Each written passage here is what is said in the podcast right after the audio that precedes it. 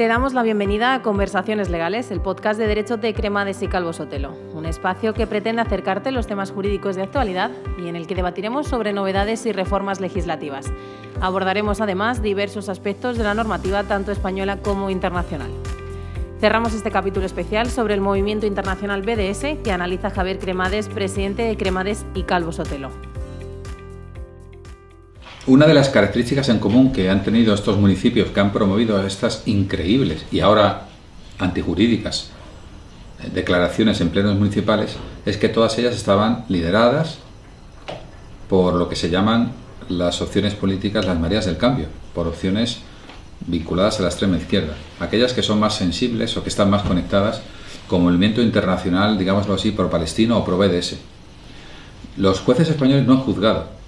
la opinión política de esos partidos. Lo que han hecho es declarar incompatible las declaraciones de los plenos municipales con la protección constitucional que tienen los españoles en nuestro ordenamiento constitucional, la libertad individual, la libertad de pensamiento, la libertad de creación científica, artística y técnica, la libertad en definitiva de vivir con dignidad, está plenamente garantizada. Y este intento artificial político y antijurídico de intentar obligarnos a tantos y tantos españoles a pensar de una determinada manera ha sido afortunadamente rechazado por la justicia en España de una manera muy clara y contundente. El hecho de la uniformidad de las sentencias no crea jurisprudencia en nuestro país, pero lo que sí que hace es claramente marcar un mensaje muy claro. De hecho, muchos de los ayuntamientos, algunos de ellos,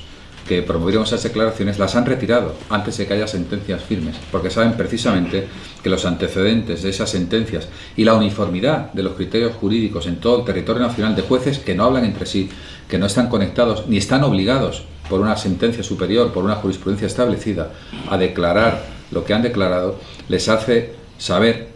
que finalmente nuestro ordenamiento no va a dar cabida a esas posiciones que a la larga devendrían en un Estado totalitario.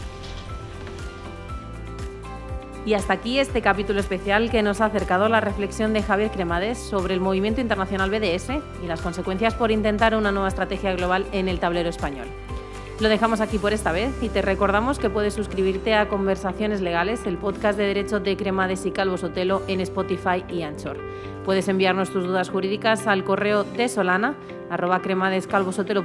para poder tratarlas en los siguientes programas. Muchas gracias por escucharnos.